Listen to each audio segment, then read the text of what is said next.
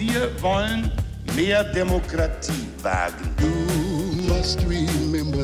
Scheitert der Euro, scheitert Europa. Der Stichtag.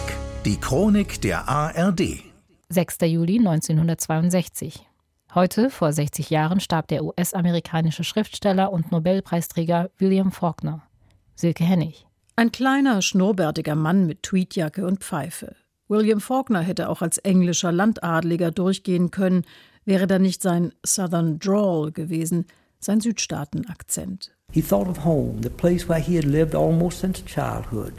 His friends of years, whose ways he knew and who knew his ways. The familiar Geboren 1897 in Mississippi, sah sich Faulkner, der aus einer verarmten Plantagenbesitzerfamilie stammte, einerseits als Nachfahre nobler Südstaatenaristokratie und kaufte, als er es sich leisten konnte, eines der typischen Herrenhäuser aus der Zeit der Sklaverei.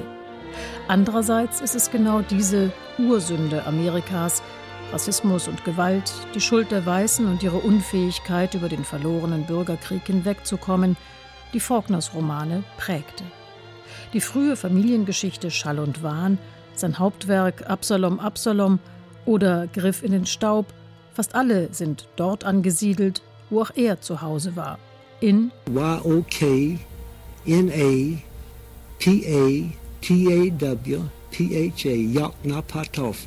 Erfunden ist nur der unaussprechliche Name des Landkreises, der Faulkners Heimat in Mississippi entspricht.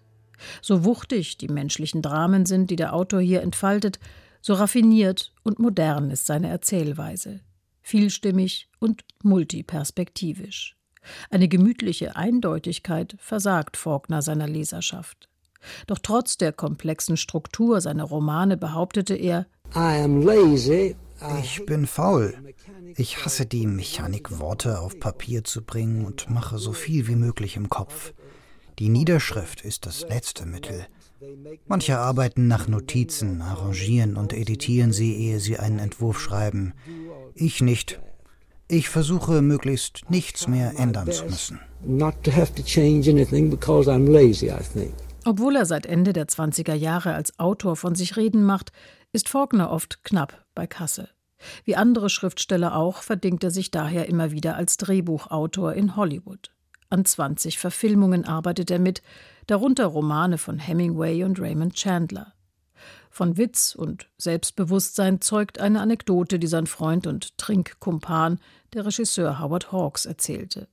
Bei einem gemeinsamen Jagdausflug mit Hollywood-Star Clark Gable fragte der Faulkner nach den besten lebenden Schriftstellern.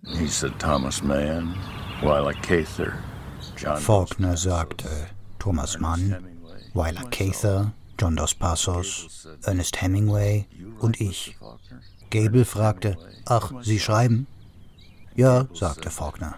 Und was machen Sie, Mr. Gable? Als ihm 1949 der Literaturnobelpreis zuerkannt wird, will Faulkner zunächst ablehnen. Er scheut die Öffentlichkeit. Journalisten erklärt er auf der Reise nach Stockholm, er lese eher Zeitschriften über Jagd und Rinderzucht als über Literatur. Sein Preisgeld legt er unter anderem an, um schwarzen Kindern eine Schulbildung zu ermöglichen.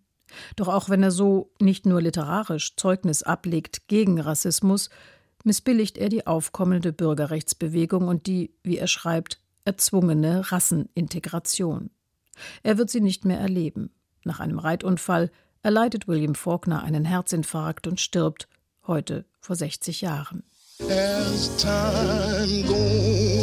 Der Stichtag. Die Chronik von ARD und Deutschlandfunk Kultur. Produziert von Radio Bremen.